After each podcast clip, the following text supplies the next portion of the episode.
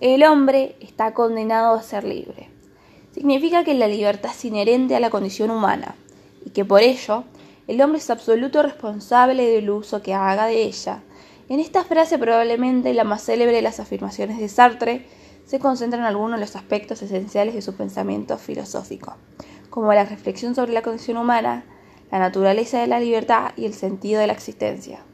Para entender en toda su dimensión lo que Sartre quiso expresar con esta frase, es importante señalar que esta, al igual que el conjunto de su obra literaria, crítica y filosófica, vista anteriormente por nosotros, donde vemos que indaga en torno a cuestiones relacionadas con la vida y la existencia, donde vemos que interroga conceptos como el de la libertad humana y reflexiona sobre los alcances de la responsabilidad individual del hombre.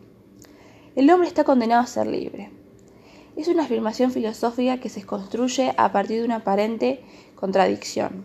Pensemos en la manera en que se relacionan e interactúan los conceptos de libertad que se asocian a la facultad para orar y actuar de manera libre, que convocan la idea de prisión, de no libertad, dentro de la cual, sin embargo, Sartre sitúa en toda su dimensión la voluntad del hombre.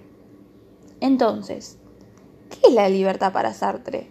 ¿Por qué Sartre expresa la idea de la libertad humana como una condena?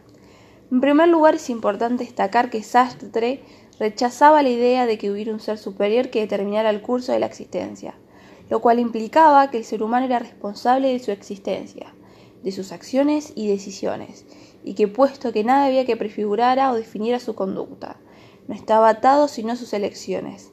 Así para Sartre el hombre era el responsable absoluto de sí mismo, y en consecuencia era el que se inventaba a sí mismo, definiendo mediante su conducta, sus obras y sus actos quién era y cuál era el sentido de su existencia. De este modo, la libertad del hombre que es parte de la esencia humana, tendría expresión en dos dimensiones. Una objetiva, que significa que la libertad es igualmente vivida por todos, y otra subjetiva, según la cual cada quien vivirá de acuerdo a sus indiferencias.